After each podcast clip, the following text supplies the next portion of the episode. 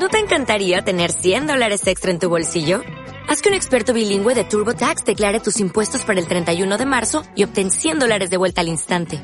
Porque no importa cuáles hayan sido tus logros del año pasado, TurboTax hace que cuenten. Obtén 100 dólares de vuelta y tus impuestos con 100% de precisión. Solo con Intuit TurboTax. Debes declarar para el 31 de marzo. Crédito solo aplicable al costo de la presentación federal con TurboTax Full Service. Oferta sujeta a cambios o cancelación en cualquier momento.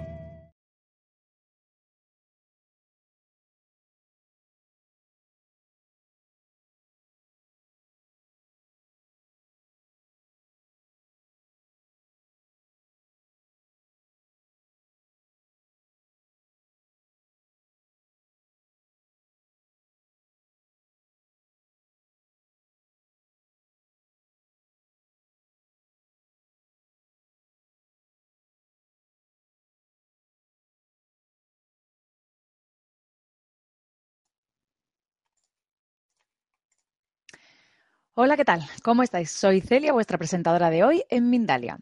Os damos la bienvenida a las conferencias de Mindalia en directo, donde miles de personas como tú asisten diariamente a las conferencias mundiales en vivo que organiza mindaliatelevisión.com. Hoy nuestro invitado es Eduardo Monteiro, que va a compartir con nosotros una interesante charla titulada Crea relaciones felices en tu vida cotidiana. Eduardo Monteiro es creador, desarrollador y facilitador de El arte de habitar lo cotidiano. Le interesa el arte y la creación en su sentido más fundamental, directo y primal. El arte como una vía de autodesarrollo hacia espiritualizar la materia y materializar el espíritu. De ahí que se plantea y recorre lo cotidiano como una vía hacia amar, disfrutar, sanar, gestionar, planear, compartir, comunicar, negociar, crear y habitar con arte. Hacer de lo cotidiano un arte le ha abierto un poderoso camino de autoconocimiento, sanación, crecimiento y creación, un verdadero camino con corazón. Recordarte que en mindaliatelevisión.com puedes ver gratuitamente miles de conferencias, entrevistas y reportajes sobre espiritualidad, salud integrativa, conocimiento, evolución, que estamos publicando cada día vídeos nuevos sobre estas temáticas, que Mindalia Televisión es un medio más de Mindalia.com, la primera red social de ayuda a través del pensamiento positivo, donde miles de personas están recibiendo ayuda y y pidiendo ayuda a través de sus pensamientos positivos. Y damos paso ya a nuestro invitado de hoy, Eduardo Monteiro, y su conferencia Crea relaciones felices en tu vida cotidiana.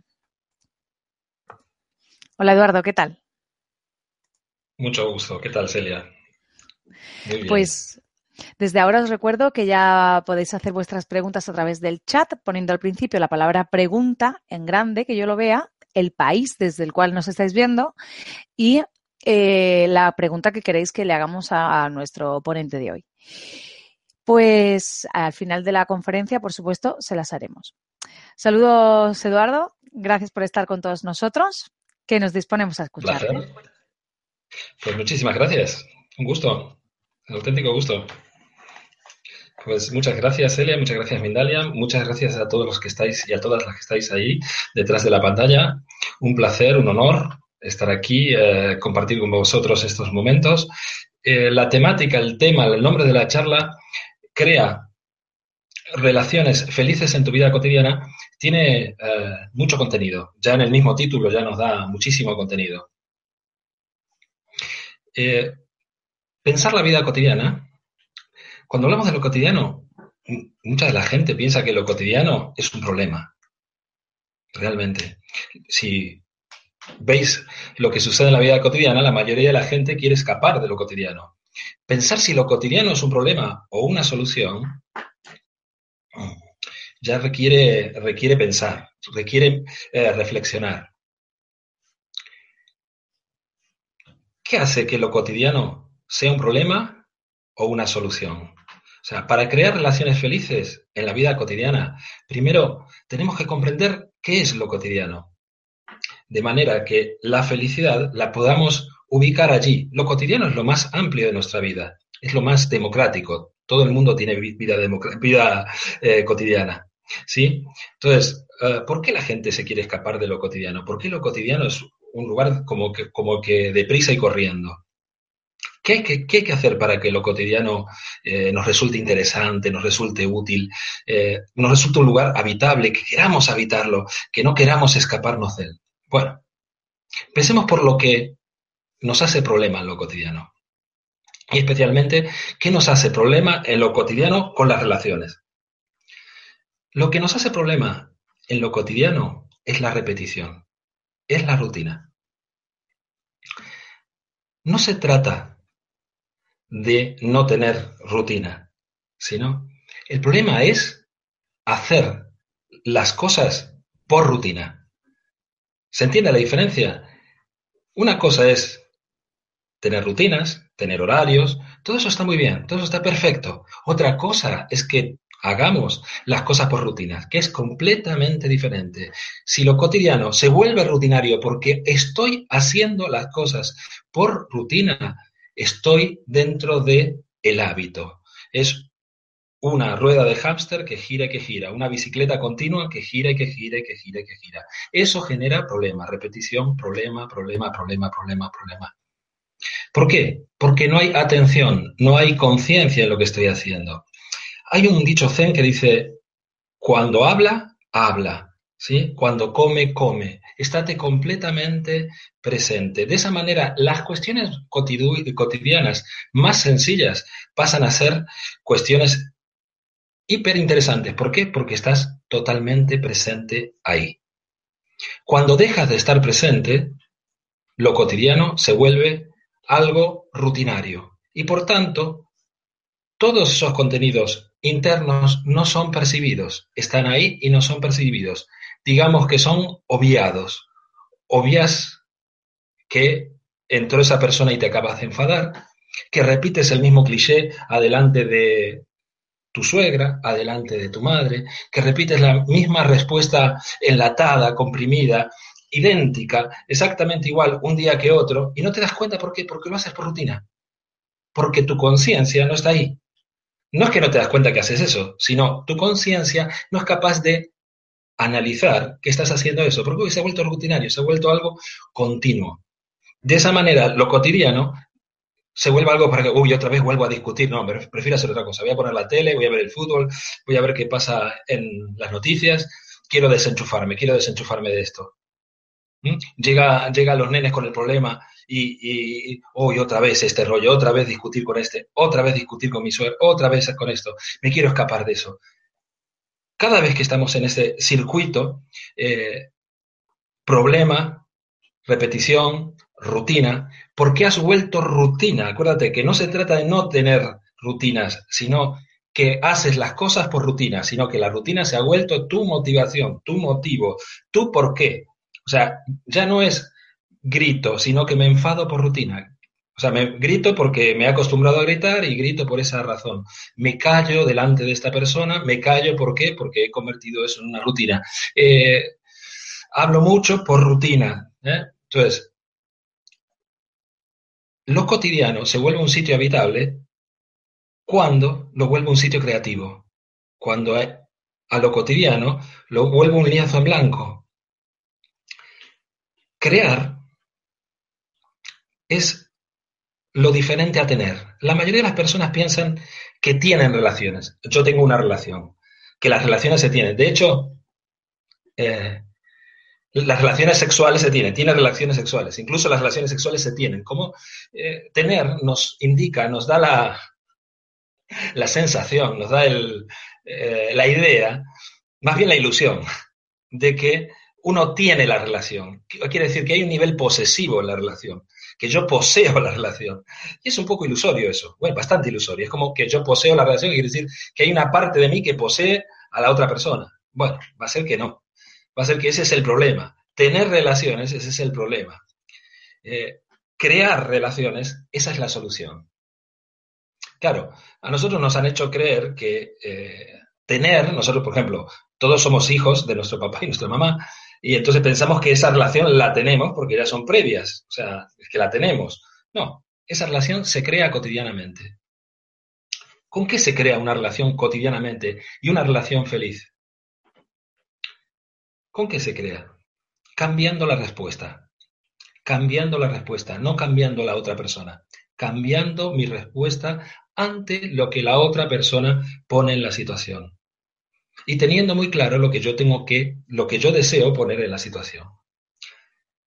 cuando yo hablo de felicidad, no estoy hablando solo de satisfacción. La satisfacción es parte de la felicidad. No estoy hablando solo de bienestar. El bienestar es parte de la felicidad. No estoy hablando solo de disfrutar. El disfrute es parte de la felicidad. Cuando yo hablo de felicidad, estoy hablando cómo los griegos enseñaron felicidad, ¿Qué significa plenitud de ser.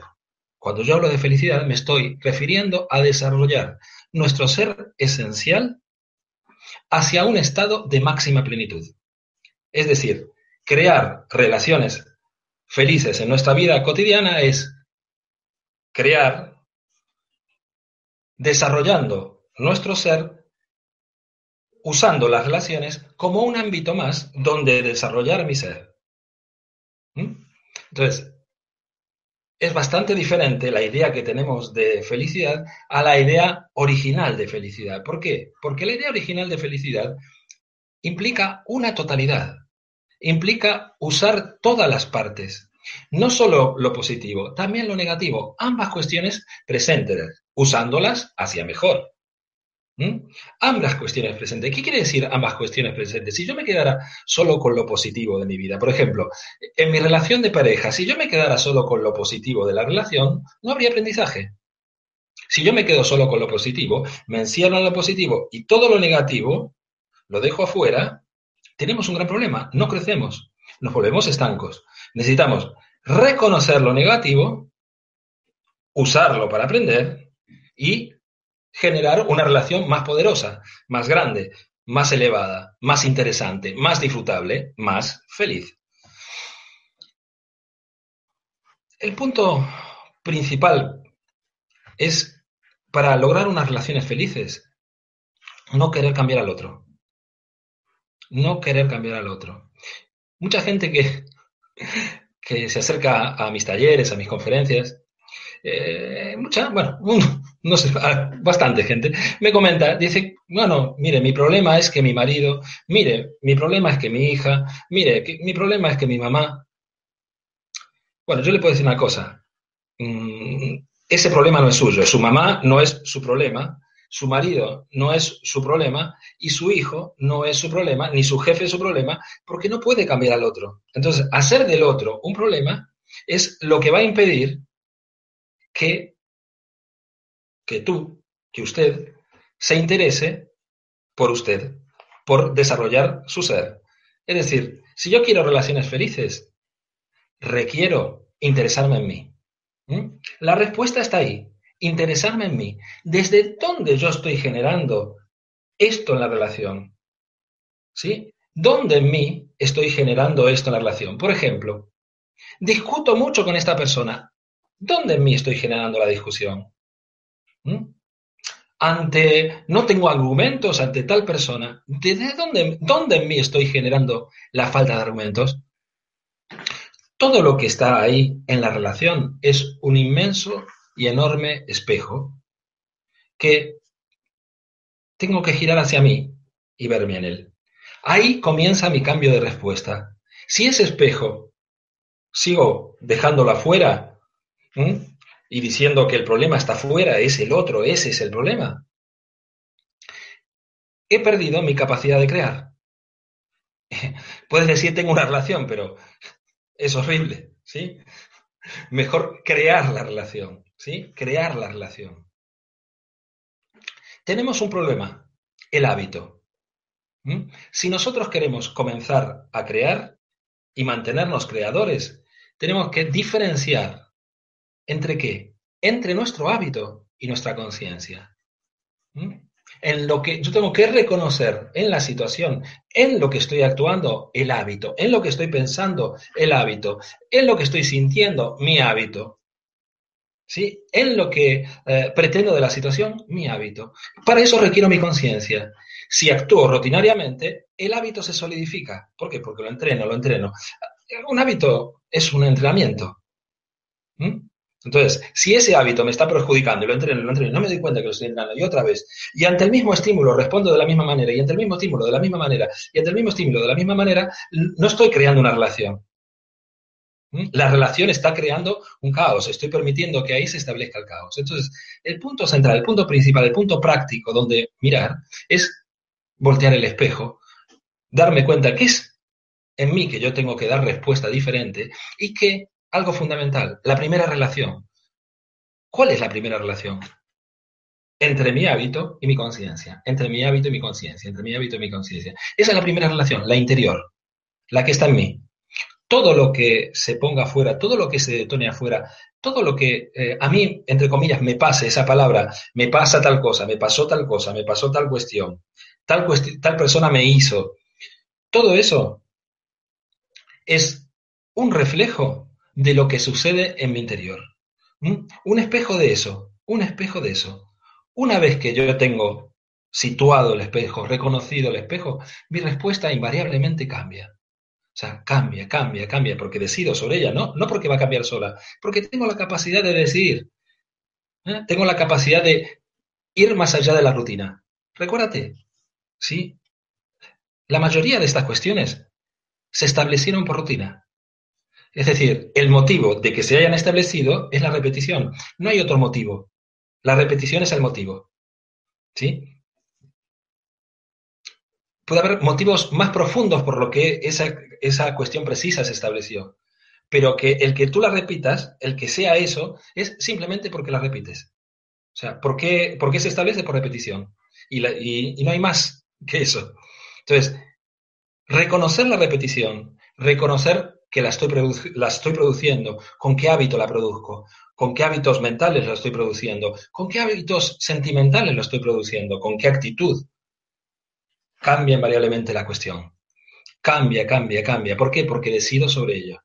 Ese es el paso, decidir sobre la cuestión, decidir en la cuestión. ¿Mm? Ojalá eh, estés disfrutando de esto y viendo la, la oportunidad de frenar en tu vida cotidiana todo eso que te está haciendo que no disfrutes de las relaciones. El primer muro, el muro donde la energía choca constantemente, es que si la otra persona me presenta algo que no está de acuerdo con lo que yo espero, me decepciono. Ese es el primer muro. El hábito más perjudicial, más eh, difícil, el hábito mm, quizás más insano se llama la queja es el hábito más insano. Cuando en tu vida hay una zona de queja, hay un tramo de queja, hay un lugar donde la queja se acumula, requiere mirada interior. Hay algo en mí que está, que funciona mecánicamente y lo único que hace es funcionar por rutina, funcionar por rutina, por, funcionar por rutina, funcionar por rutina. Entonces, requiere de mí mirar hacia adentro reconocer qué está sucediendo ahí, por qué estoy activando este sistema rutinario, con qué lo activo, con qué sentimientos se activan, qué yo estoy queriendo de la cuestión y qué, yo, qué cuestión estoy pretendiendo que el otro cambie. La queja encierra la petición, si no es la exigencia, si no es la demanda, de que la otra persona cambie. Y eso ni nos corresponde, ni es adecuado, ni es lo que tiene que suceder, porque si hablamos de espejos, si la otra persona me muestra a mí el espejo de lo que yo tengo adentro, pretender que el otro cambie sin cambiar yo, se llama demanda, se llama incluso coerción, se llama coacción incluso, se llama exigencia. La etimología de la palabra queja eh, es bastante mm, choqueante, es bastante eh, fuerte. Viene del latín, viene del quasare, la palabra, y significa golpear violentamente, sacudir. O sea, cada vez que hacemos una queja, tanto adentro como afuera, cuando nos mantenemos en esa queja, lo que estamos haciendo es un golpe violento. Tanto adentro como afuera. Acuérdate, la primera relación, te quejas de ti mismo. Yo no valgo lo suficiente, no hago lo suficiente, no me quiero lo, no me quiere lo suficiente. Entonces, hace más que es que no me, es que no, no me mira. Estás estableciendo afuera lo que tú no haces contigo. No te atiendes, no te miras. Es que eh, me maltrata. Estás poniendo afuera lo que tú haces contigo. En el momento que eh, se estableció la queja, hay algo ahí. Hay algo ahí que en ti pide afuera lo que no cambia dentro. Si deseas crear, acuérdate, crear, crear relaciones felices en tu vida cotidiana, mira para tu primera relación, para la gran relación, la que tienes adentro. Mira hacia ahí y establece desde ahí tus relaciones con las personas. ¿Sí? Si yo te dijera en qué se basa una relación feliz, ¿en qué se basa una relación feliz? ¿En qué se basan las relaciones felices? ¿Pueden ser todas las relaciones felices? ¿Pueden ser todas las relaciones felices? Bueno, te voy a decir una cosa. Sí. Creo que la entrada es bastante total. Sí, sí. Todas, todas. ¿Por qué? Porque depende de desde dónde tú las establezcas y hacia dónde las quieras establecer. Depende de ti. Depende de ti. Hay una gran, hay una diferencia entre relacionarnos. La palabra relación significa relatar. ¿eh? Entonces, relatar, ¿eh? ¿con qué me relaciono? ¿Con qué hago una relación? ¿Sí? Relacionar significa unir y tiene la misma etimología que relato. ¿Sí? ¿Con qué relato? ¿Con qué relaciono? ¿Con qué reúno? Eso que me estoy contando, ¿eh? eso que me digo, es con lo que yo estoy uniendo las relaciones. ¿Sí? Depende de lo que yo me diga de la relación, con eso genero la relación. ¿Mm? Relacionar, unir. Re significa repetición, varias veces. Por eso hago el gesto en la cámara, girar, girar. ¿Con qué yo hago la relación? ¿Sí? Como si fuera una bobina. ¿Con qué hago girar el, cable? ¿Sí? ¿Alrededor de qué lo hago girar? Relatar, relacionar, relato. La misma etimología, la misma raíz, la misma cuestión. ¿Con qué relato? Con lo mismo que relaciono. Con lo que yo me cuento, relaciono. Con lo que yo cuento, relaciono. Entonces, ¿qué tiene que cambiar? Lo que yo me cuento, claro, lo que yo me cuento, escúchalo, lo que yo me cuento, lo que tú te cuentas, lo que te cuentas primero a ti, lo que cuenta en la relación, lo que haces contar en la relación. Entonces, para evitar nuestra vida cotidiana, requerimos de un nivel de atención muy importante. El arte de evitar lo cotidiano enseña un nivel de atención donde la palabra, eso que me relato, la acción y la emoción quedan completamente conectados. ¿sí? Requiere de mí esa conciencia donde yo descubro, ¿sí? reconozco, percibo cuáles son mis hábitos e incluso cuáles son los hábitos de la otra persona. ¿sí? La otra persona no está exenta de, de sus hábitos. ¿sí? Entonces, al reconocerme y al reconocer a la otra persona, tanto en sus hábitos como en su parte mm, luminosa de conciencia, tengo la oportunidad de establecer relaciones en terrenos muchísimo más amplios. Eh, lo cotidiano se vuelve explosivamente gigante. Ya no es ese lugar eh, de choque, de, venga, solo lo bueno, solo lo bueno, sino, ah, eso que me encontré que no es tan bueno, con eso aprendo. Eso que me encontré de la otra persona, que le digo, mira, está esto en ti, si mi actitud es hacia mí la que te estoy refiriendo, es muy posible que la otra persona diga, opa, ah, qué interesante esto que me estás contando. En vez de rebotar ante a que tú le digas, ah, mira, eh, descubro esto en ti, o míralo, ¿qué te parece? Ese, no, no, se produce más ese choque, o no se produce eh, tantas veces. ¿Por qué? Porque se está moviendo nuestra respuesta. Cada vez que nuestra respuesta se mueve, la otra persona no tiene más remedio que mover su respuesta. ¿Sí? ¿Por qué? Porque si, quiere agarrar algo, ¿eh? quiere gritarte y, y tú sonríes, es muy difícil mantener el grito. Es muy difícil que mantenga el enfado. ¿Por qué? Porque queda ridículo.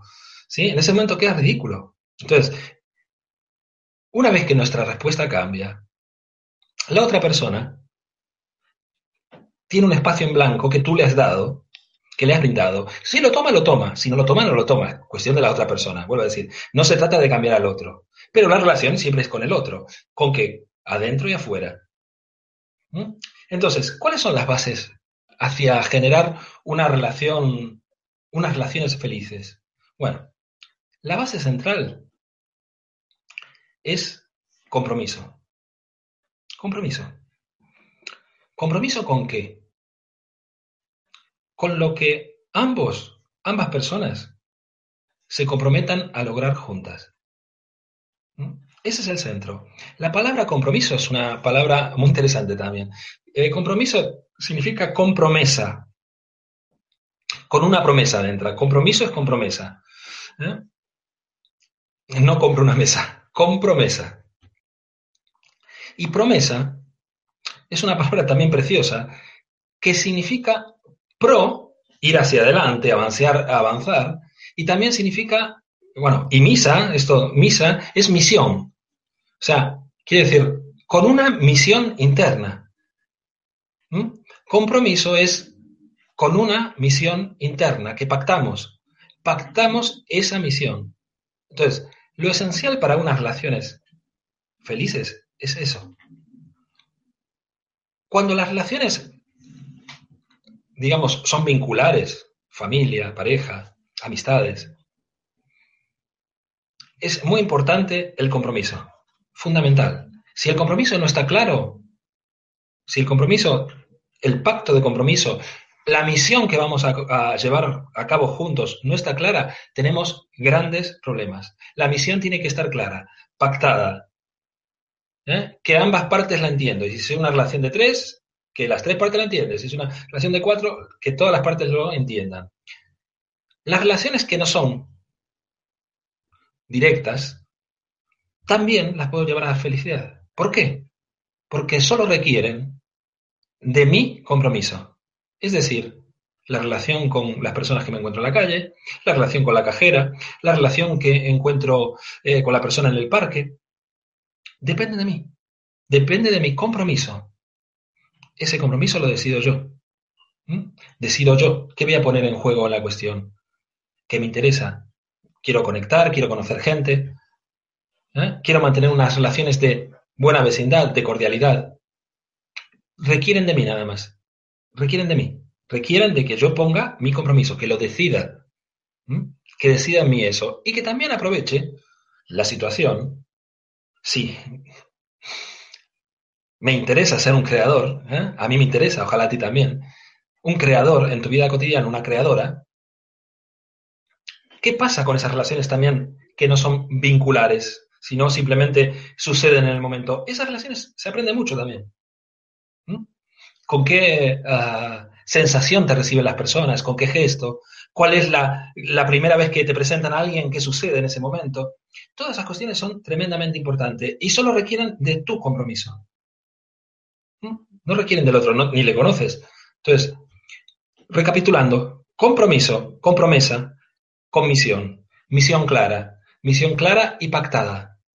Vale, una vez que la misión clara está pactada, una vez que la misión está pactada, acordada, lo siguiente es cumplir la palabra. Cumplir tu palabra. Dijimos que vamos a lograr tal cuestión. Bueno, nos dirigimos a lograr tal cuestión. ¿Sí? Cumplir nuestra palabra, cumplir mi palabra. Lo que he acordado lo tengo que cumplir. Ahí es donde, donde se sostiene la relación. Yo cumplo mi palabra. Cumplo mi palabra, la relación la sostengo. Mantengo la promesa, mantengo la misión. ¿Sí? Pero no lo vuelvo rutinario. No lo vuelvo rutinario. ¿Sí? No lo vuelvo rutinario. Es decir, muchas personas han hecho compromisos. El compromiso matrimonial, por ejemplo, es uno de los compromisos que, eh, si lo entendemos para toda la vida, es decir, mucho tiempo, si lo dejamos caer en lo rutinario, la misión se pierde. Tengo que usar lo cotidiano para generarme mucho más interés, generarme interés en esa relación, en esa misión. Las misiones, los compromisos, son reevaluables, o sea, no es el mismo compromiso cuando contraes matrimonio que a los 20 años de casado, ni a los 30, ni a los 5, ni a los 3, ni a los 2 meses. ¿eh? Esa cuestión de generar el compromiso, acordarlo y avanzar, atravesar lo rutinario, volver lo cotidiano absolutamente creativo. ¿Por qué? Porque me estoy autorreconociendo. Hacerse consciente requiere reconocerse, mirarse en ese espejo de la relación. Y una relación cuanto más tiempo dura, más se va puliendo. ¿Por qué? Porque más adelante tengo, o sea, más tiempo adelante tengo una persona que conoce mis hábitos. ¿Eh? Entonces me está mostrando también si yo atravesé esos hábitos, si yo repito las mismas cuestiones, si la otra persona repite las mismas cuestiones. Es decir, la relación se va nutriendo de belleza de todas las cuestiones que vienen de hábitos. Cada vez que pasamos el, ¿sí? pasamos el techo de un hábito, claro, nuestra vida florece, nuestra vida se ilumina. Eh, para mí hay un, este gesto, ¿sí? Yo suelo hacer este gesto, ¿sí? Ojalá se vea claro en la, cámara. Y ese gesto, para mí es el ego. Yo hago este, ¿sí? Esto. El ego hace esto. Chocar, chocar contra el límite, chocar contra el límite, chocar y volver al mismo sitio. Chocar contra el límite, chocar, chocar, chocar, chocar contra el mínimo y volver al mismo sitio. ¿sí? Mientras tanto, estos espacios están libres, pero por rutina, venga, choque, ¿ve? Cuasare, golpe violento, tic, tic, venga, venga. Cuando hacemos esto, ¡guau! Maravillosamente, ¿sí? El techo, no hay más techo. Entonces, ah, me puedo elevar, estoy creciendo. Eso es lo que posibilitan las relaciones. Cuando lo cotidiano lo vuelves un espacio creativo cuando lo vuelves un espacio de tus decisiones, cuando tomas la decisión fundamental de reconocerte en la queja, hábito pernicioso por naturaleza, y reconocerte ahí e ir más allá de eso. ¿Sí? Cuando te entrenas en este estado que el arte de habitar lo cotidiano enseña, que es plenamente consciente de nuestra palabra, de nuestra acción, de nuestra emoción. La siguiente cuestión fundamental hacia generar unas relaciones eh, felices en nuestra vida cotidiana es escuchar. Escuchar. Escucharme y escuchar a la otra persona. Hay una escucha que es en silencio. ¿eh? Me escucho. Escucho mis sentimientos. Escucho lo que el run run habitual está diciendo sobre todo los eslóganes repetitivos que vienen en las situaciones, porque con esos eslóganes son lo, con lo que estoy generando el relato. Piensa también las relaciones, no solo como, como algo que hacemos con las personas, tu relación al trabajo, tu relación a la comida, ¿sí? tu relación con el tiempo, tu relación con cuestiones incluso más abstractas, como la libertad, como el amor, cuestiones con más elevadas, tu relación con Dios, dependen de un relato. ¿Con qué tú te relatas? ¿Con qué tú te relacionas? ¿Con qué tú te relatas? ¿Con qué tú te relacionas? ¿Mm? las relaciones felices no son solo con las personas, son relaciones. ¿sí? ¿Con qué me relaciono con mis actividades, con qué me relaciono con mi propio cuerpo, ¿sí? ¿Con qué te relacionas con esos conceptos fundamentales para cada persona, ¿sí? Los que sean fundamentales para ti, a lo que tú le llames fundamental para ti, ¿sí? Para mí es fundamental la libertad, para mí es fundamental eh, la ética, para mí es fundamental la creatividad, para mí es fundamental el entendimiento, el acuerdo, la comunicación. Entonces, cada uno tiene conceptos fundamentales con los que se relaciona. Bueno, tengo que escucharme. ¿Qué estoy haciendo con eso? Y tengo que escuchar a la otra persona. Tengo que escuchar a la otra persona, tengo que aprender a escucharla. Recibir lo que esa persona me da a través de mis oídos. ¿Qué es lo que dice? a qué se está refiriendo, qué es lo que le sucede. ¿Mm? Entonces, el encuentro con la, otra persona tiene un espacio de receptividad, no tiene un espacio de exigencia. Hacia atravesar la demanda, hacia atravesar la exigencia, hacia atravesar la queja, hacia atravesar la que incluso se vuelve coerción en muchos casos, tenemos que aprender a pedir. Pedirle a la otra persona. Es muy diferente pedirle algo al otro que exigirle algo al otro. ¿Me alcanzas? Eso, no sé, un tenedor. ¿Eh? En muchas casas hay momentos tan fuertes que incluso pedirle eso a alguien puede ser detonar un, estallido de bronca. Pedirle algo, pedirle algo. Lo que, quieras de la otra persona se lo tienes que pedir. Aprender a pedírselo, no a exigírselo. No armar demanda con eso. No tiene por qué cambiar por ti. No tiene por qué hacer eso. Entonces, porque hemos acordado esta misión, te pido que por favor recojas a los niños a tal hora. ¿Eh? Entonces, es una petición muy diferente.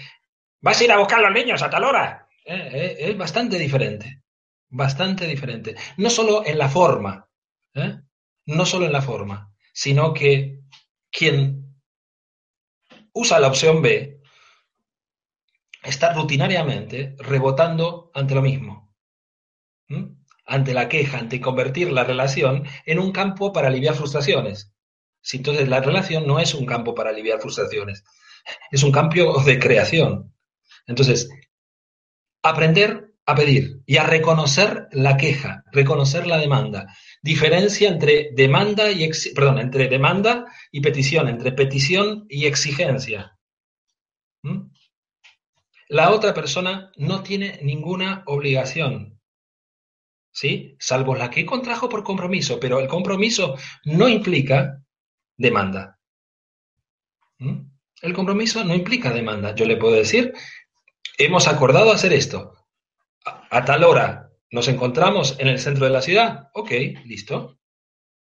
¿Me puede decir sí o no? Sí o no. La otra persona puede cumplir o no su palabra. ¿Sí? Puede cumplir o no su palabra. Ahí viene mi respuesta ante esa persona. Si no cumple su palabra, hizo un compromiso, no cumple su palabra, yo a eso le tengo que dar una respuesta. Hizo un compromiso, yo a eso le tengo que dar una respuesta.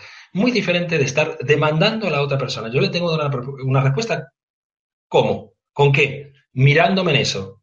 ¿Qué pasó que la otra persona no cumplió su palabra? Entonces, le escucho, ¿qué pasó que no cumpliste esto? Bueno, es algo lógico, algo razonable, por lo cual tú no cumpliste tu palabra. ¿Hay realmente un reconocimiento de que no cumplí la palabra? Ok, rearmamos el acuerdo. ¿Vas a estar al día? Ok, ¿hay rectificación? No hay rectificación. Bueno, entonces el compromiso, te empiezas a dar cuenta que el compromiso lo tienes tú solo. ¿eh? Entonces, esa relación no la tienes. ¿eh? Entonces, darte cuenta de que si no hay compromiso, si no hay promesa, no hay relación. No porque tú quieras al otro al lado girando alrededor tuyo y que te quiera, va a cambiar algo. Simplemente eso es demanda. Pido al otro que me quiera. Entonces le pido que gire alrededor mío. ¿Para qué? Simplemente para que me quiera. Porque como yo no me quiero, requiero a uno que gire alrededor mío y esté ahí que me quiera. No, no va a servir. No va a, no, no va a servir. Va, va, a tener un momentito muy corto de placer, un momentito muy, muy pequeñito, muy, muy chiquitín de goce, pero lo que va a generar de infelicidad es mucho mayor. Si la otra persona no cumple su compromiso, su misión, no tenemos relación. Con lo cual es muy diferente a, no digo que te separa, no digo que no, comprender que no hay relación. Sino, el vínculo puede estar, pero ya no tenemos relación. ¿Mm? Ojalá se entienda. Es un tema complejo. Es un tema complejo porque estamos acostumbrados a que los vínculos son solo por afecto. Y el afecto está muy bien. ¿Pero para qué? ¿Para qué tenemos el afecto? ¿Hacia dónde lo vamos a guiar? Es un torrente de energía ese afecto. El afecto, ¿eh? entre sí, simplemente por el afecto, dura lo que dura. Dura lo que dura. Cuando hay misión, cuando hay una energía conjunta, todo ese afecto, todo ese pedazo de energía va hacia algo que compartimos, que generamos. Si no tenemos compromiso, es decir, misión juntos, es como tener el coche eh, puesto en encendido, pero, pero sin que se mueva la marcha. Se gasta la gasolina, se gasta el gasoil, se gasta el combustible y no vamos a ningún lado, no vamos a algún lado con eso. Entonces, otra recapitulación, para que te quede claro, para que pienses con claridad tus relaciones. Acuérdate, requieres entrenarte en un estado de conciencia que te permita lograr coherencia en ti, que te permita conectarte a ti. Son compromiso, comisión. Si eso son relaciones vinculantes, muy importante, compromiso acordado, compartido. Si son relaciones casuales que encontramos con el del autobús, con, el, la persona que nos sentamos al lado en un viaje en avión, con lo que sea, con la zafata, con el camarero, con quien sea que nos encontramos, depende de mí. ¿Qué compromiso me hago yo en esas situaciones? Compromiso de que de amabilidad, de gentileza, compromiso de lo que haya en la situación, lo que yo requiera en la situación, lo que yo decida en la situación. Siguiente cuestión tener muy clara la diferencia entre demandar, pedir hacia, o sea, exigir hacia afuera y pedir. Tengo que aprender a pedir, aprender a pedir, dejar de exigir al otro que haga lo que yo quiero que haga y pedirle al otro que haga y dejarle que decida. Dejar que decida. Muy importante, dejarle que decida. Acuérdense esa frase maravillosa que estuvo de moda hace bastantes años ¿eh? que decía, si lo amas, déjalo libre, si vuelve a ti, si, no vuelves, que nunca lo fue, nunca fue tuyo o nunca fue parte de la relación, y si vuelves porque, porque sí. Entonces, siempre ese margen de libertad en el cual la otra persona decide, la otra persona decide. No tenemos las relaciones, no tenemos al otro. Eso es simplemente una ilusión. Eso es una ilusión que tiene tres segundos de placer, cuatro segundos de placer y una vida de sufrimiento. ¿sí? un día de placer por 200 años de sufrimiento. ¿sí? Entonces, muy diferente es pedir. Te pido esto, en base a esto, eso va a facilitar eh, la relación enormemente. Y si las dos personas estamos de acuerdo en el compromiso, la relación va a tener un intercambio maravilloso. Y si no lo tiene, porque la otra persona decide que esa no es su misión, se sale de eso, a ti te ha hecho un favor. Porque no tienes que andar girando alrededor de alguien que no tiene la misma misión. ¿Mm? Eso no quiere decir que rompas vínculos, sino que tu misión la tienes que lograr con otras personas. ¿Ok? Y ah, para el cierre, escucharle, siguiente punto, escucharle, escucharte y escucharle. Y el cuarto punto, y con esto hacemos el cierre, un punto que pasa completamente desapercibido, que es agradecer. Agradece, agradecer, agradecer. ¿Qué es agradecer? Pedir que aquello que lograste, ¿sí? Que aquello que lograste junto a la otra persona, que la otra persona te brindó, te brinde más de eso. Agradecer trae eso. Yo agradezco porque porque quiero más de eso. Cada cuestión que agradezco es que quiero más de eso. Entonces, agradece. Si quieres más de eso, agradece. ¿Sí? Petición, escucha, agradecimiento. Como punto central, compromiso. Para detonar todo eso, tu estado interior es fundamental. ¿Con qué detonas todo eso? Requiere en cada uno de nosotros un estado de coherencia precioso, preciso, ¿eh? que me permita descubrirme, porque hay una parte que tengo que destapar, ¿eh? algo que está en el inconsciente lo tengo que destapar, lo tengo que volver consciente, ese hábito está en mi consciente, esa rutina está en mi inconsciente y lo tengo que volver consciente. ¿Mm? Para eso requiero ese estado, conectado, ese estado que enseña el arte de habitar lo cotidiano, conectado. ¿Sí? Nuestra palabra, nuestra acción y nuestra emoción conectadas. Si no, entre ellos entre los tres, se queda oculto lo que, ¿eh? lo que es inconsciente. Cuando estas tres cuestiones están presentes y me escucho, puedo detectar mi hábito y puedo transformar el hábito en habitar, en el arte de habitar lo cotidiano, en el arte de crear relaciones felices, en el arte de crear relaciones felices cotidianamente y no solo con las personas, sino con cada situación de mi vida. Lo mismo que haces con las relaciones de las personas, son lo mismo que haces con las relaciones con, con cuestiones y con las cosas. Lo mismo que haces con un lado, lo haces con el otro lado. Lo que me detona esta persona en mí, me pone, me cabrea, me enoja, me, me, me saca de quicio, como alguna es que tú me sacas de quicio. Eso que tú haces me saca de quicio.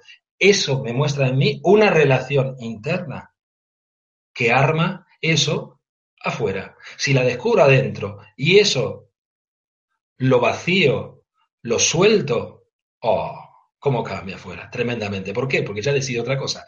Ya no hago la misma rutina frente a la misma cuestión. Deseando que lo disfrutes, deseando que lo hayas disfrutado plenamente, que en esta relación que estamos teniendo juntos y que... Hola, Celia. Hola. Eh, ha visto que el viento eh, nos permitió, es una relación con el viento. ¿eh? Para los que no lo, sabéis, esta conferencia donde estoy yo, este lugar, está frente al mar Cantábrico y en este momento, antes de la conferencia, estaba soplando el viento. Entonces el Internet estaba ululante, cambiante. Bueno, el viento nos permitió hasta las doce y media. Doce y media es lo que quedamos para, que vuelva a, soplar. Muchas gracias. Muchísimas gracias a todos vosotros. Encantado de recibir vuestras preguntas. Pues muchas gracias, Eduardo, por tus palabras. Eh, por esta interesante charla, creo que para todo el mundo. Antes de pasar a hacer las preguntas que nos han llegado desde países de todo el mundo, quiero recordaros que Mindaria es una ONG sin ánimo de lucro que tiene como uno de sus objetivos ayudar a difundir el conocimiento humano e impulsar la solidaridad planetaria por todos los medios. Que justo debajo del vídeo de esta conferencia, en la descripción escrita, puedes encontrar más información sobre Mindalia y Mindalia Televisión para suscribiros a nuestro canal de YouTube, para colaborar como voluntario en Mindalia o para hacer una donación económica a Mindalia si así lo deseas. Y ahora eh, pasamos a, a las preguntas que tenemos para ti, Eduardo, si te parece. Encantado, encantado. Bienvenidas. Pues em, Rosana, eh, desde Honduras, te pregunta, mi marido es un agujero económico, no controla su economía y tiene importantes pérdidas. ¿Puedo estar yo provocando eso? Me siento sola manteniendo la casa. Hermosa pregunta y muy comprometida. Una pregunta tremendamente comprometida. Muchas gracias, Rosana, por, por hacer tu pregunta. Es eh, muy valiente de tu parte eh, de poner una, en juego una cuestión de este tipo, porque eh, es fuerte lo que cuentas. Lo que sucede con tu marido es lo que sucede con tu marido. Lo que sucede contigo es lo que sucede contigo.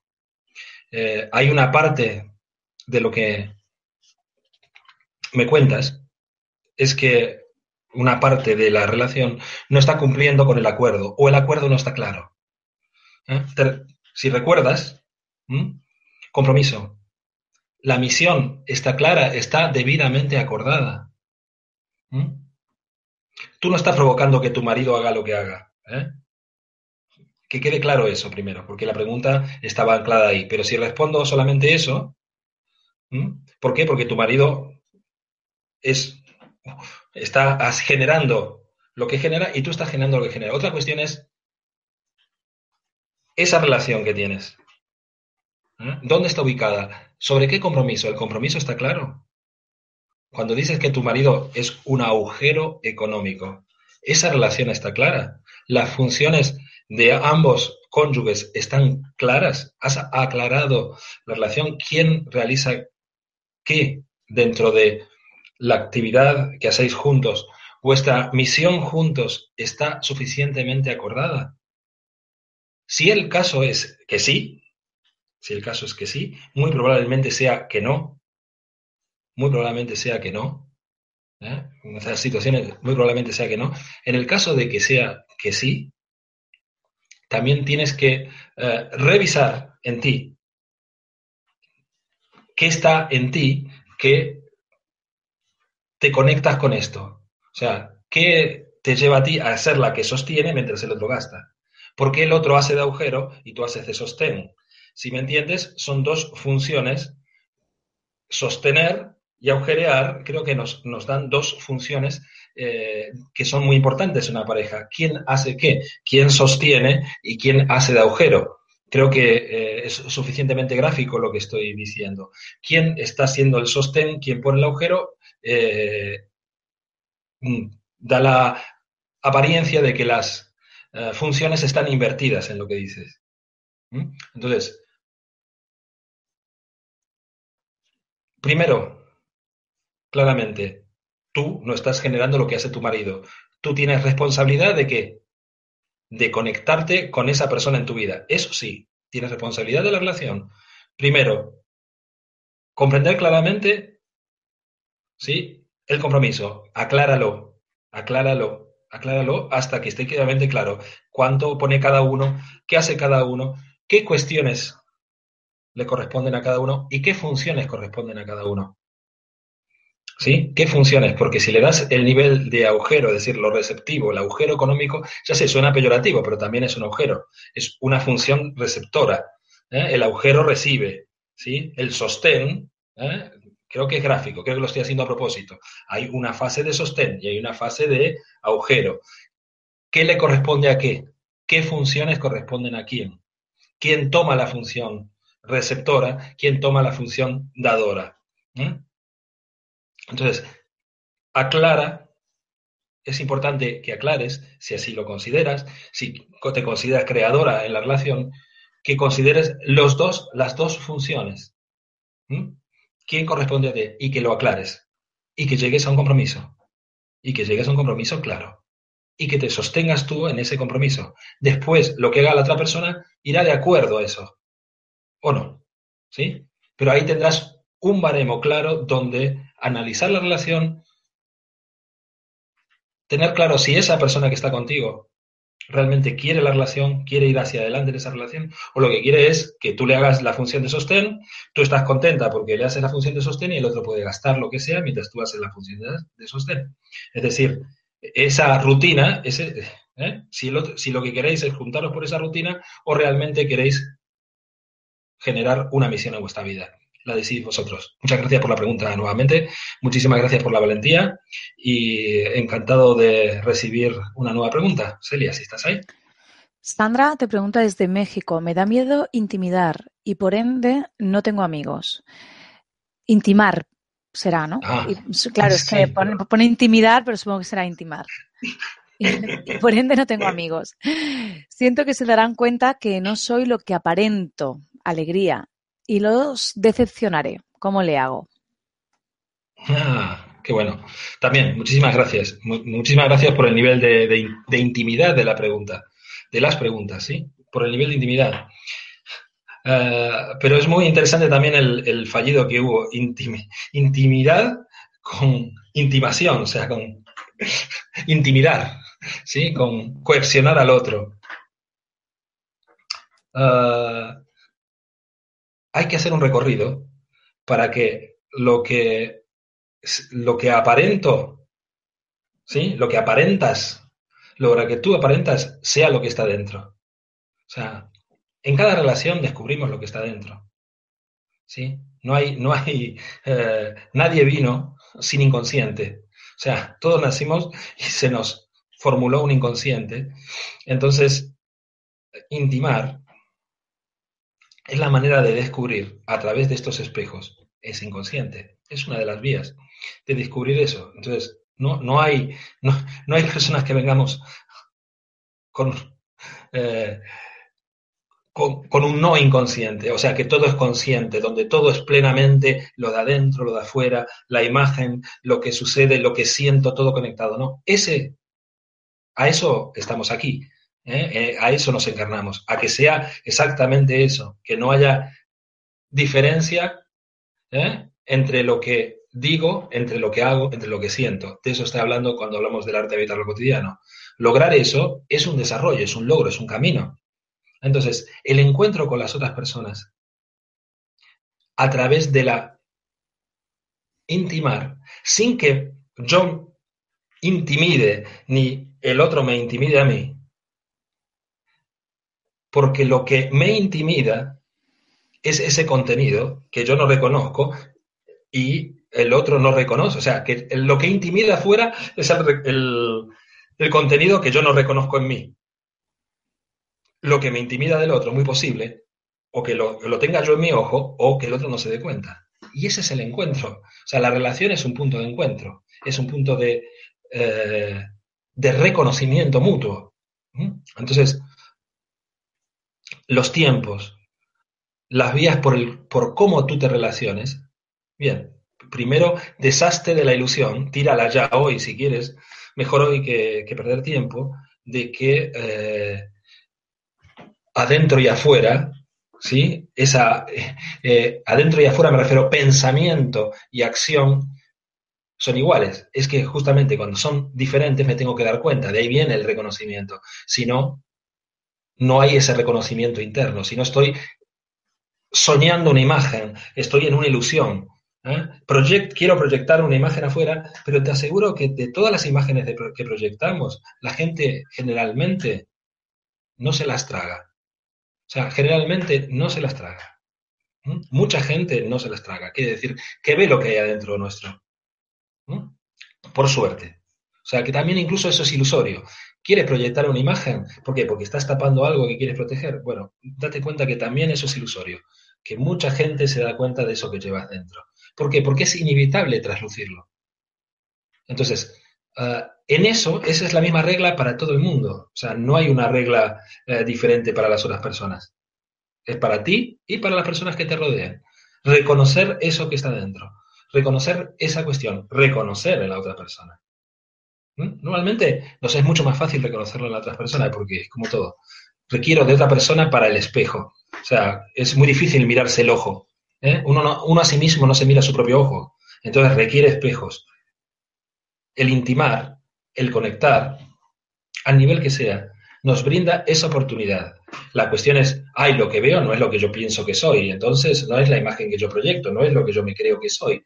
Claro, esa es la ilusión. La ilusión es pensar que uno es la imagen que le enseñaron a proyectar.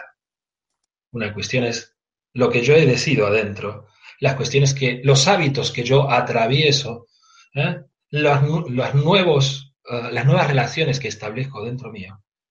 Y que eso proyecto, que con eso proyecto afuera. Eso es muy diferente. Muchísimas gracias. Muchísimas gracias por la pregunta. Desde Suiza te preguntan cómo detectar cuando nos manipulan. Wow. Suiza, qué, bueno. Muchísimas gracias. Mm, Detectar cuándo nos manipulan. La pregunta eh, suena un poco cliché. Perdón a quien la hizo. ¿Eh? Perdón a quien la hizo. ¿Sí? Hay una cuestión. Todo el mundo está manipulando. La diferencia es si pensamos que nos manipulan, o sea, si hay esa idea de entrada, eh, podemos suponer ya algo de entrada, nos están manipulando. Bueno, todo el mundo manipula su percepción. O sea, todo el mundo tiene hábitos, ¿eh? todo el mundo tiene sentimientos, todo el mundo tiene eh, pensamientos, todo el mundo tiene acciones. ¿Sí? Es decir, todo el mundo manipula. ¿Manipula qué quiere decir? Manipular es mano. De hecho, es la misma etimología de mandar. Mandar, la por ejemplo, la palabra mandar significa mano dar, etimológicamente, mano dar. ¿eh? Viene de cuando decimos mandar un paquete, pero también está el mando, el comando, el que da una orden. ¿eh? Mandar, mano dar. Entonces, yo transmito algo con mi mano al otro, se la doy al otro. Era cuando yo te doy una cosa y se la transmito de mano a mano. Eso es un nivel de manipulación. Si yo te imparto de la idea, por eso digo que es un poco cliché. ¿eh? Si yo parto de la idea de que las personas me van a manipular a mí, estoy partiendo de una idea que quiere decir que yo soy manipulable. ¿Se entiende? Eh, ¿Qué quiere decir? Que yo no me estoy encargando de mi parte. Yo soy manipulable si yo no me, no me encargo de mi parte, no me hago responsable de mí. Entonces sí, soy manipulable. Entonces, no es eh, para mí muy importante la, la pregunta fuera, la pregunta es adentro. O sea, ¿cuándo yo soy manipulable por el otro? Entonces, la pregunta así reformulada cobra un sentido eh, mucho más importante y práctico y usable en lo cotidiano, porque si no, lo otro significaría que, tengo que poner una, una, pared de protección contra las personas, contra los demás, en vez de reconocer, uy, ¿cuándo yo soy manipulable? Ah, soy manipulable cuando. Y cuando yo he cedido, cuando no digo lo que pienso, cuando eh, quiero mantener la relación solo por la parte afectiva y no tenemos misión, entonces, descubrir cada uno.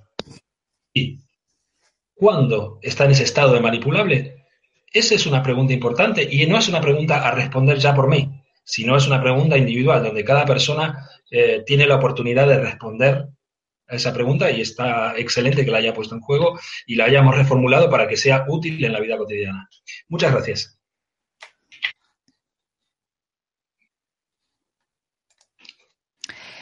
Desde, sí, perdona. Mar te pregunta desde, desde, Honduras. ¿Qué hacer cuando quieres llegar a, un acuerdo con una persona, le planteas lo que no te gusta y a él no le interesa y te dice que pienses lo que quieras? Mm, bien.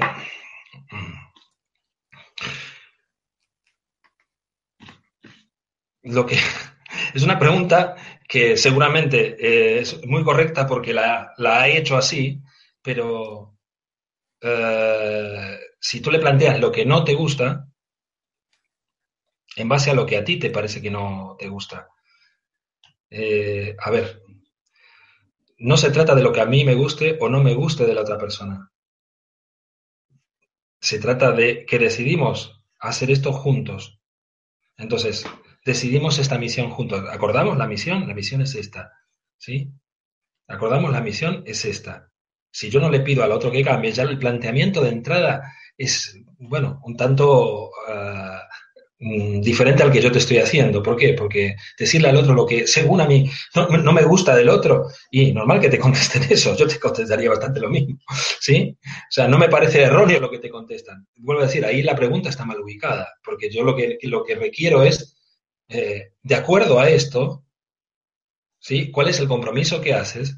¿Qué vas a poner en la relación? ¿Qué haces esto? ¿Eso que pones es adecuado con esta misión que nos planteamos? Eso es lo que acordamos. Esto es lo que eh, acordamos juntos. Esto es lo conveniente con la creación que queremos lograr juntos.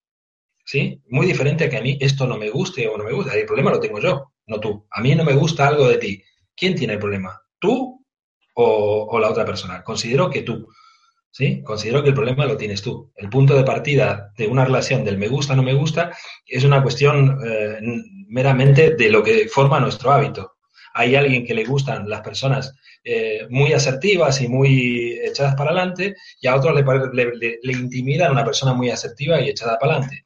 A otra persona le gustan las personas receptivas y por eso los asertivos no le gustan. Y a otros, las personas receptivas le resultan eh, demasiado calladas, demasiado paradas y entonces eh, no le gustan. Y eso es una cuestión absolutamente personal y no tiene algo que ver con la establecer un compromiso. Entonces, ¿de dónde fundamos el compromiso? Primero en ti, primero en ti. ¿Dónde fundas ese compromiso? ¿Qué es lo que quieres en ese compromiso? Una vez ahí, y de acuerdo al compromiso que has pactado, tienes argumentos, que es muy diferente a gustos. es muy diferente argumentar que opinar. O sea, lo que yo opino de ti no tiene la menor importancia. Lo que yo me gustas o no me gustas de ti no tiene la menor importancia. Es algo que me, muestra a mí. Ahora, que tú y yo hemos acordado ir a tal hora, a tal lugar, y que tú no estés, eso es un argumento claro con el que yo podemos argumentar. O que tú estés, o que si esto lo vamos a hacer con la máxima alegría, tú no pongas esa máxima alegría. si hemos acordado esto, esas cuestiones sí son argumentables. ¿Por qué? Porque hay un, hecho, un lugar real donde refrendarlas. No es una cuestión que me, porque a mí se me ocurre, porque yo pienso así. Bueno, eso me, vuelvo a decir, el espejo es hacia mí. ¿eh? Me miro en ese espejo. ¿eh? Me miro en ese espejo. Entonces, que te respondan de esa manera creo que es la manera más lógica y ojalá la, respuesta te sirva. En el sentido de reubicar la cuestión, mirar hacia adentro y es en base a lo que nos hemos comprometido a lograr. ¿Con qué ánimo? Cuando quizás mm, me voy, a, extender un poquito más. en, esta, en responderte. Eh, me parece interesante para todos. Cuando uno pacta un compromiso, pacta el estado de ánimo con el que va a ser ese compromiso. O sea, no se trata, si no, es que vamos a llegar a viejo, entonces vamos, vamos, vamos a vivir la, mayoría, la, mayor parte del tiempo juntos. Entonces, se vuelve, si no pactamos el estado de ánimo, por ejemplo, si no pactamos eh, las estaciones, los periodos, eh, con qué nos vamos a alegrar la vida mutuamente, tenemos un grave. Estoy hablando de una pareja, por ejemplo, que se hacen un compromiso matrimonial. ¡Wow! Entonces, tienen un severo problema, que les, los ves en muchas parejas. ¿Qué qué?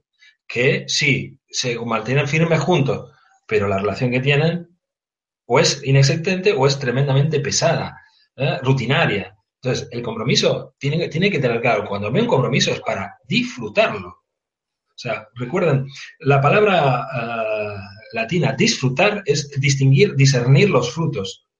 ¿Sí? Entonces, yo estoy aquí para discernir los frutos. ¿eh? En esta, me refiero aquí en esta relación, en nuestra relación, ahora mismo. Estamos intimando en esta relación nuestra, ¿eh? juntos, en esta conversación, estamos intimando. Tengo que discernir los frutos, tengo que disfrutar. Si yo estoy aquí dándote la conferencia y tal, a ver, que pase la siguiente pregunta. Venga, otra. Y bueno, y te cuento, y, todo de cabeza, nada de sentimiento, nada de conexión. Nada, o, primero, tú te vas a aburrir, te vas a enojar conmigo y vas a tener razón. ¿sí? Y vas a tener que ser, dice, ¿por qué yo conecté con una conferencia tan aburrida? Es todo lo contrario. ¿Por qué? ¿Por qué conectaste con una conferencia que tiene pila, que tiene marcha, con un conferenciante que también le interesa la parte emotiva, que no solo es contarte algo con la cabeza, sino conectar con las personas? Esto es fundamental. ¿Por qué? Porque no se trata de lo que a mí me gusta. Esta conferencia la creamos juntos. No es que a mí me guste quién está ahí o no me guste. La misión es esta y es hacerla con la mayor cantidad de energía. Te lo doy como un ejemplo mm, ahora real de lo que está pasando in situ para que veas y ojalá responda con claridad a la... Ella respondió con claridad a la pregunta. Muchísimas gracias. Por favor, Celia, la siguiente pregunta. Es un placer, un honor responder. ¿eh? Y un desafío. Em, Gabriela te pregunta desde Ecuador. ¿Cómo hacer cuando las actitudes de otros influyen negativamente en nuestro estado de ánimo? Ok. Muy buena pregunta, muy buena pregunta, muy amplia. Muchas gracias, Gabriela de Ecuador. Son preguntas que, eh, cuya formulación eh, siempre le dan demasiado poder a lo de afuera. ¿Mm? ¿Sí? Porque pregunta por lo de afuera. ¿Mm? ¿Sí? Están preguntando por lo de afuera.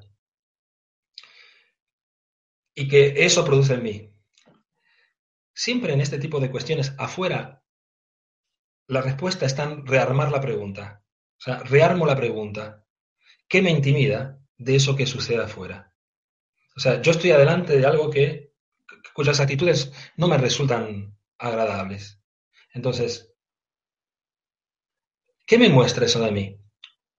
No quiere decir que yo sea desagradable. ¿Qué me muestra? ¿Qué me muestra? Es decir, lo tengo que detectar. ¿Qué me muestra? No lo tengo que adivinar. Que ante eso yo me inhibo. Por ejemplo, viene alguien que me grita y eso me inhibo. O me pongo a gritar igual que él o, que ella. O, o sea, ahí me permite un nivel de qué es lo que produce negativamente que yo me negativizo. Eso es, muy importante. ¿Qué produce la situación que yo me negativizo? Esto es, eh, ¿qué produce lo negativo? Yo me igual a negativizarme o, ¿te acuerdas lo que dije? Lo positivo y lo negativo juntos. O sea, tengo lo negativo al lado. Bueno, lo uso para aprender. Uy, me estoy, me estoy contrayendo, me estoy asustando, mi cuerpo se asusta. Bien, reconozco eso. Oportunidad de cambio. Oportunidad de decidir oportunidad de traspasar la barrera por la cual yo me achico. O al revés, oportunidad de dejar de gritar, o sea, oportunidad de dejar de chocar con la otra, persona. ¿Sí? Oportunidad de presentar otro, otra actitud, otra posición con la que conectar con eso, otra respuesta, oportunidad de generar una respuesta nueva. Entonces, ¿qué hago ante eso? No hay un manual de ante eso aceptar cuestión. Hay un manual que es el del arte de lo cotidiano, que es esa cuestión que muestra de ti. ¿sí? ¿Qué es lo que tienes que vaciar en ti para dar una respuesta más adecuada a eso? ¿Mm? Ese es el circuito. Entonces, claro, a veces el circuito muy rápido, que pasa, pasa, plac, plac, plac. Por eso te hablo que requiere entrenamiento, porque eh, situaciones de este tipo pueden pasar muy rápido. Bueno, ahora mismo no te, no te ciñas a las que pasan rápido, sino a las que tales situaciones, tales personas a mí me intimidan y a mí me pasa tal cosa. Entonces, ahí la oportunidad de verte tú, de crecerte tú, ¿sí? Ya sea por la vía en la que a ti te lleve a lo negativo. O sea, puedo decir, aquí no, no estamos hablando ante todos iguales. Lo que es muy normal es o personas que se contraen, que se achican, o personas que se contraen y se ponen hecho un bloque y lo que hacen es rebotar lo que el otro les tira. ¿Sí? Son las dos, las dos versiones, más o menos en general, hablando de las cosas. Puede haber otras, pero las más típicas, las más eh, comunes son esas. O me achico o me pongo gallo. ¿eh? Me pongo gallito en la cuestión. Las dos las tengo que atravesar, las tengo que reconocer en mí y decidir la nueva respuesta. ¿Por qué? Pues también me interesa aprender a escuchar al otro. ¿Qué es lo que el otro tira de negativo? Porque a eso le voy a tener que dar una respuesta. Cuanto mejor yo llegue a ese punto donde me vuelvo receptivo, paso a escuchar, cuando me reconozco, me escucho primero, puedo escuchar al otro, uy, el nivel de respuesta mejora y mejora y mejora y mejora. Mi nivel de respuesta mejora, mejora, mejora, mejora, mejora. Cada vez es más feliz la relación. Y no porque el otro tiene que cambiar, sino porque eso negativo yo lo transformo. No importa lo que, lo que tire, ¿eh? no importa lo que haga el otro. O sea, no es eh, Aristóteles decía, la felicidad es la independencia. ¿Sí? La felicidad, la condición de la felicidad es la independencia. ¿eh? Entonces, relacionarse, acuérdate, crear relaciones, no tener relaciones. Porque tener relaciones me hace dependiente. Crear la relación me hace independiente. La estoy creando en el momento. No la tengo, no tengo la. O sea, es una ilusión que tienes una relación con tu marido. La estás creando en ese momento. No es una, ilusión que tenemos una relación con nuestros padres, la estamos creando en este momento. Es más, aunque eh, hablemos de seres que ya hayan eh, pasado por, por este planeta, es decir, que hayan fallecido, esa relación la estamos creando. O sea, no, tener la relación significa fijarla, congelarla, sujetarla, estructurarla, agarrarla, hacerla rígida. Muy diferente a crearla. ¿Qué es crearla? Hoy, hoy es una oportunidad de una respuesta nueva, incluso ante mis recuerdos, ante mis recuerdos desagradables, ante mis recuerdos agradables, honrar esos recuerdos. ¿Qué es lo que yo deseo recordar de esa persona? Hacer la honra a través del recuerdo, conectarse con eso a un nivel muchísimo más profundo, muchísimo más interior. Muchísimas gracias por la pregunta. ¿Alguna pregunta más? Eh, sí, hay muchas preguntas, de hecho. Gabriela te pregunta desde Ecuador, consejos para cambiar, perdón. Sí, no, que ya es la segunda pregunta de Gabriela. Ah, pues entonces pasamos a otra y luego volvemos a Gabriela, si te parece. Sí, sí, sí, estupendo. Creo que Gabriela tiene ahí ya una gran respuesta. Sí, es verdad. Para, Carmen eh, pregunta masticar y disfrutar. Sí, es verdad. Carmen pregunta desde Cataluña, ¿qué sucede con las mujeres maltratadas por su pareja? Uf, ¿Qué sucede con las mujeres maltratadas por su pareja? Volvemos a lo mismo. Eh, es una pregunta que pues, tiene una formulación que está preguntando afuera algo, me está preguntando algo que yo no puedo responder porque no es la persona la que me está preguntando. ¿Eh? ¿Se entiende? Me está haciendo una pregunta hacia afuera. ¿Qué sucede con las personas, con las mujeres maltratadas eh, por su pareja? ¿Sí? Primero, maltratadas por su pareja significa por dos. ¿Eh? ¿sí? Si lo escuchas, acuérdate, escuchar es muy importante. Maltratada por dos, o sea, por su pareja, es decir, que también ella se maltrató, ¿sí? Eso no es una respuesta, ¿eh? Lo que estoy tratando es de ubicar ese tipo de preguntas son irrespondibles. ¿Por qué? Porque esa persona no hizo la pregunta. Está preguntando una cuestión para intelectualizarla, una pregunta afuera. ¿sí? No es una pregunta propia, si una persona está en esa situación, hace la pregunta, muy, muy bienvenida, porque estoy hablando con una persona que está ahí, que eso le interesa a la persona. Es una relación primero interna. Si no se vuelve algo tremendamente frío, decidir lo que es un conjunto de personas con situaciones completamente diferentes que tienen como patronímico lo que la persona se le ocurrió, maltratadas por su pareja. Lo único que quiero dejar claro es que maltratadas por su pareja, tal como ubicó la pregunta, no digo la situación real, ¿eh? tal como ubicó la pregunta, no digo la situación real. ¿eh? Es decir, maltratadas por su pareja, hay que ver lo que dice la persona, porque puede decir maltratada por ese, o sea, cuando hable la persona, eh, hay que escucharla y ahí ubicar una respuesta acorde con eso. Pero ya en la pregunta, el maltratada por su pareja implica por dos. Pareja significa dos, es decir, maltratada por ella misma y por el otro. Eh, me reservo, que decir, que las preguntas estén ubicadas en el contexto propio, personal, que no estén ubicadas como preguntas teóricas, porque la pregunta teórica no nos, no nos sana, no nos hace crecer, ¿eh? queda fuera, se intelectualiza. Igualmente, considero haber respondido eh, bastante, en un nivel bastante interesante o diferente a lo que se suele decir. Ante, ante eso, escuchar qué está pasando y es de uno en uno. la mayor honra que le podemos hacer a alguien es escucharle de uno en uno, a la persona, a esa persona, no a un colectivo.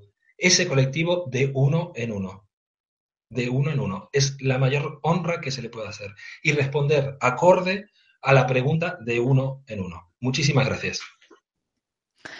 Alcira te pregunta desde Madrid, España, ¿Qué hacer cuando te das cuenta que una amiga a la cual quieres nunca se alegra de tus logros, siempre ve defectos en todo lo que haces o dices? Eh, estoy a, poner en duda su amistad. Muy buena pregunta, muy buena pregunta, muy buena pregunta. Bueno, yo, le diría que pobre tu amiga. o sea, el primer punto, uh, qué pobre tu amiga.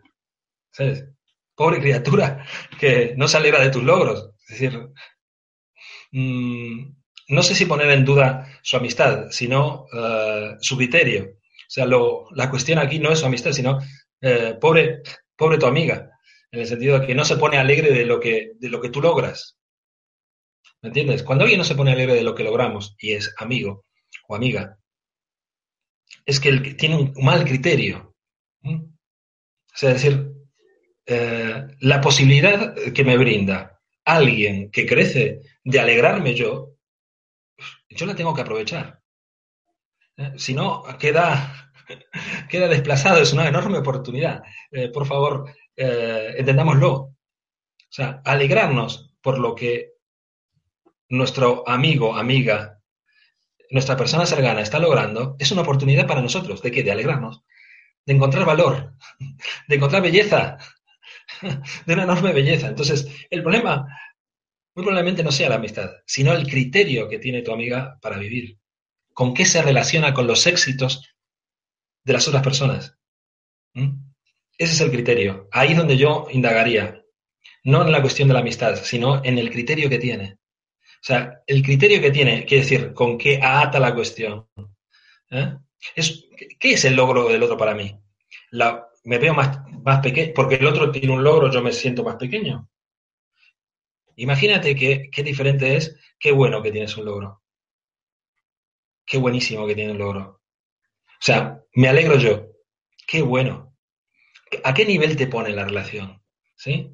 Qué bueno, qué grande. ¿Sí? ¿Ves? Eso está mostrando el espejo, el espejo de tu amiga. ¿Dónde se relaciona adentro? ¿Eh? ¿Dónde está la relación adentro? ¿Mm? Entonces, lo que, eh, que tú lo que te digamos, el espejo tuyo es que quieras poner en duda la amistad, ¿sí? Que muy diferente a poner en duda su criterio. Entonces, si tú no eres capaz de poner en duda su criterio, tienes un problema con la amistad. Si tú, por su falta de criterio en esto, pones en duda la amistad, el problema es en ti. Otra, también el problema en la situación es la es su criterio, criterio de tu amiga, que no logra relacionarse con los logros que encuentra en sus relaciones eh, alegrándose de eso. Y es más, son una fuente enorme de éxito. Los logros de, las otras personas. Alegrarse con los logros del otro. Se contagian. ¿De qué quieres contagiarte en tu vida? ¿Mm? Es una buena, una, buena, una buena cuestión. ¿De qué quieres eh, contagiarte? ¿Quieres rodearte de personas que eh, estén eh, sin que sean sin logros? Entonces, si te alegras del logro de las personas, te conectas con personas que tienen logros. Entonces, son cuestiones que te relatan, que te relacionan, que te interconectan. ¿Por qué? Porque adentro se tiene que estar conectado. Entonces, claramente, dos cuestiones. Si tú quieres cancelar la amistad por el criterio que tu amiga tiene con los logros, eso te muestra a ti. Te muestra a ti que no toleras que alguien no reconozca tus logros. Otra cuestión. Tu amiga tiene un problema. ¿Eh? ¿Con qué se relaciona con los logros de los dos? Las dos tenéis ¿eh? la conexión. Ojalá eh, haya explicado el espejo claramente de ambas. Muchas gracias. Seni te pregunta desde Colombia qué se entiende cuando una persona le dice a otra soy tu espejo. Ah, bueno. Eso ya no sé lo que dice la otra persona, es que ya me pone en el lado de adivinar. No, todavía no, no tengo esta capacidad de adivinar. Si alguien me dice soy tu espejo, bueno, yo me lo tomaría en serio o en broma, dependiendo de, la situación. O sea, me lo tomaría muy a risa o, o no, depende. Eh, no, no puedo adivinar. Lo que tengo claro es que eso es una verdad. O sea, evidentemente le daría la mano. Soy tu espejo, sí, evidentemente eres mi espejo. ¿Y qué? Es decir, eh, también tampoco hay una verdad en esto, porque si cambio yo y tú no cambias, dejaste de ser mi espejo, ¿sabes? O sea, mm, depende de la situación, eso le respondería, pero que cree que era el concepto. Si alguien me dice, soy tu espejo, eres mi espejo en tanto y en cuando yo sostenga este espejo. O sea, que lo igual en mí se refleje en ti. En el momento que eso se cambie, dejaste de ser mi espejo. Carola, te, Carola te preguntas de Francia, ¿cuándo saber cuándo es el momento de dejar una relación? Wow. Dejar una relación. Ninguno. Ningún momento es el momento de dejar una relación. No hay momentos de dejar una relación. O sea, no hay un momento. O sea, no hay una madurez para dejar una relación. Es más, hay una madurez para atravesar lo que es obstáculo en la relación. No hay un momento que decir, la fruta está madura y ahora voy a dejar la relación. Eh, eso parte también de, una, de, un hábito, de una idea previa, preconcebida. No hay un momento donde dejar una relación, sino lo que hay es, hay momentos donde los obstáculos se acumulan y donde hay que atravesar esos obstáculos. Y he explicado claramente mm, cuestiones que nos permiten atravesar eso. Vuelvo decir, se requiere un, un entrenamiento de reconocerse. Ese es el entrenamiento cotidiano. Si yo logro atravesar ese obstáculo de la relación, el momento de separarme no llegó. O sea, el momento de dejar la relación no llegó. La pregunta en sí mismo también tiene, tiene, tiene sus vueltas. ¿Cuál es el momento de dejar la relación? espera, la relación es entre dos. ¿Sí? O sea, no me estás diciendo cuál es el momento de dejar a la otra persona, la relación es entre dos. Es decir, tú estás hablando de con qué relatas. No estás preguntando sobre la otra persona. Es decir, ¿cuándo es el momento en que tú te tienes que relacionar, o sea, relatar otras cuestiones? Esa pregunta me parece más interesante. Te la reubico, si me permites, te la reubico. ¿Cuándo es el momento que yo tengo que cambiar mi relación? o soltar ese relato cuando, cuando, con el que me relaciono. ¿sí? ¿Eh? Entonces, muy diferente es cuando yo tengo que dejar a la otra persona. Eh, muy diferente. ¿sí? Si he hecho un compromiso, el compromiso es el compromiso. ¿eh? El compromiso es hasta que lo logremos. No hay un lugar, sino hay que atravesar, obstáculos a atravesar. Si aquello, si atravesé aquello con lo que eh, que era la, causa por la que me iba a separar, si la atravieso ya no hay causa por la que separarme. Entonces puedo decidir separarme o no, pero ya no hay causa. ¿eh? Entonces la relación puede continuar. ¿eh? Cuando, tú lo, cuando, cuando tú lo decidas, pero cuando cumplas tu compromiso. ¿sí? Y cuando te hayas atravesado la causa por la que querías separarte. Esa es una respuesta. Pero el otro nivel de respuesta, que creo que es el todavía más interesante, tú me preguntas cuándo, yo tengo que dejar la relación y la relación es interna. ¿Con qué me relato? O sea, ¿cuándo yo tengo que dejar de relatarme esto? Y buena pregunta, buena pregunta. Cuando lo que yo veo afuera, ¿sí? ¿Eh? Me muestra lo de adentro y eso que está dentro, con lo que yo me relato internamente, con lo que yo me relaciono internamente, es completamente contrario a lo que yo deseo. Entonces, yo deseo relacionarme hacia tal objetivo, hacia tal misión, desde una base del respeto, del compromiso, ¿sí? Con unos uh, modales, con unos uh, con unas formas adecuadas, con gracia, divertido, pasármelo bien.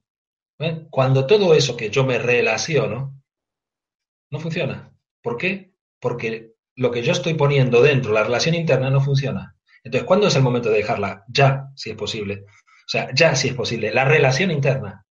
Porque me tengo que relacionar desde otro lugar. ¿Mm? Entonces, dejar la relación es dejar la relación. ¿Qué quiere decir? Vaciarme de eso hacia lograr que mi relación o el obstáculo que está puesto en esa relación afuera, atravesarlo, ir hacia mejor. Entonces, claro que tengo que dejar una relación interna. ¿sí? Y si es posible, lo antes posible, pero la tengo que reconocer primero, descubrirla, reconocerla. La otra persona es mi espejo.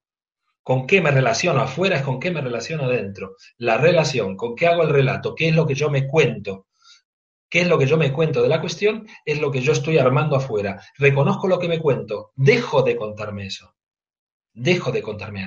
Me armo una nueva historia, una nueva misión, una nueva misión, una nueva historia. Sí, una nueva, realmente es así, una nueva historia. Porque pensamos que la historia tiene que ser al pasado. Me encuentro una nueva historia del futuro. Una nueva historia. Una nueva historia en la cual es esta y el final es este, el que yo decida. ¿eh? Eh, la palabra finalidad, ¿eh? que es lo mismo que misión, tiene una sinonimia muy cercana. Finalidad es llegar a un fin, ahí termina, ahí concluye. Tener una finalidad, llegar ahí, tener una finalidad. Bueno, cuando, cuando yo armo una finalidad, estoy armando una historia hacia el futuro. ¿Eh? Ojalá se comprenda la metáfora y, la acción que tengo que hacer hacia el futuro, finalidad hacia el futuro. Recuerda, requiere entrenamiento reconocerse. Entrenamiento, generar la nueva historia. Requiere entrenamiento, pero las instrucciones están clarísimas. Son las que te acabo de brindar. Y tener claro el concepto. No solo existen historias para atrás, las historias son para adelante. Las historias se están contando hacia el futuro. Canto para el futuro. Muevo la lengua hacia el futuro. Entonces, la historia que yo me estoy contando, me la puedo relatar nuevamente. ¿Con qué me relaciono? ¿Con qué me relato? Muchas gracias. Siguiente pregunta, por favor. Pues hemos llegado al final de nuestro tiempo. Vale. Se han quedado preguntas por, por responder. Y, ¿Hacemos una más, Elia? ¿Le damos una, un toque de gracia? Sí, ¿Eh? claro. Venga. Una más. Eh, así, el montón, así, de las que hayas, la que cierra los ojos y decide, esta, pum, así, sorpresivamente. Carlos te pregunta. La, relación. Vale. Eso es lo que he hecho, cerrado los ojos, he dicho esta. Carlos Venga. te pregunta desde España, ¿crees que uno de los talones de Aquiles de las relaciones es la parte económica?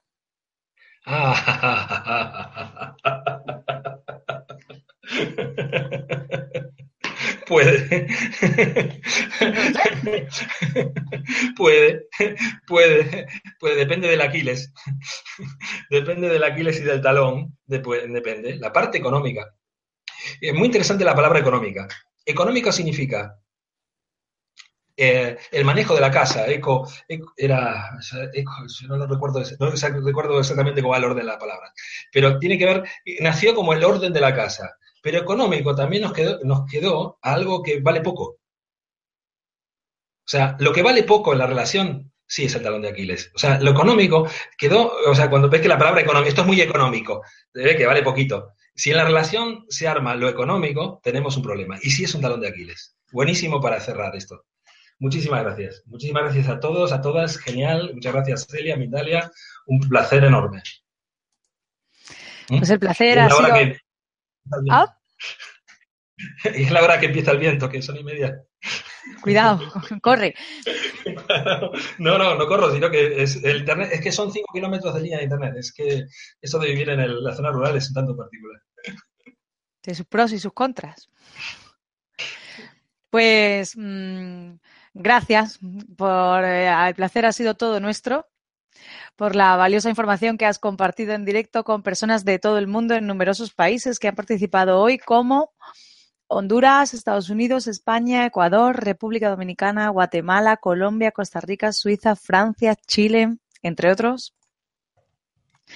Esta conferencia puedes verla, bueno, y por supuesto agradeceros a todos los que nos habéis acompañado hoy. Gracias por vuestra importante participación. Esta conferencia podéis verla de nuevo en mindaliatelevisión.com para repasar conceptos y compartirla en vuestras redes sociales.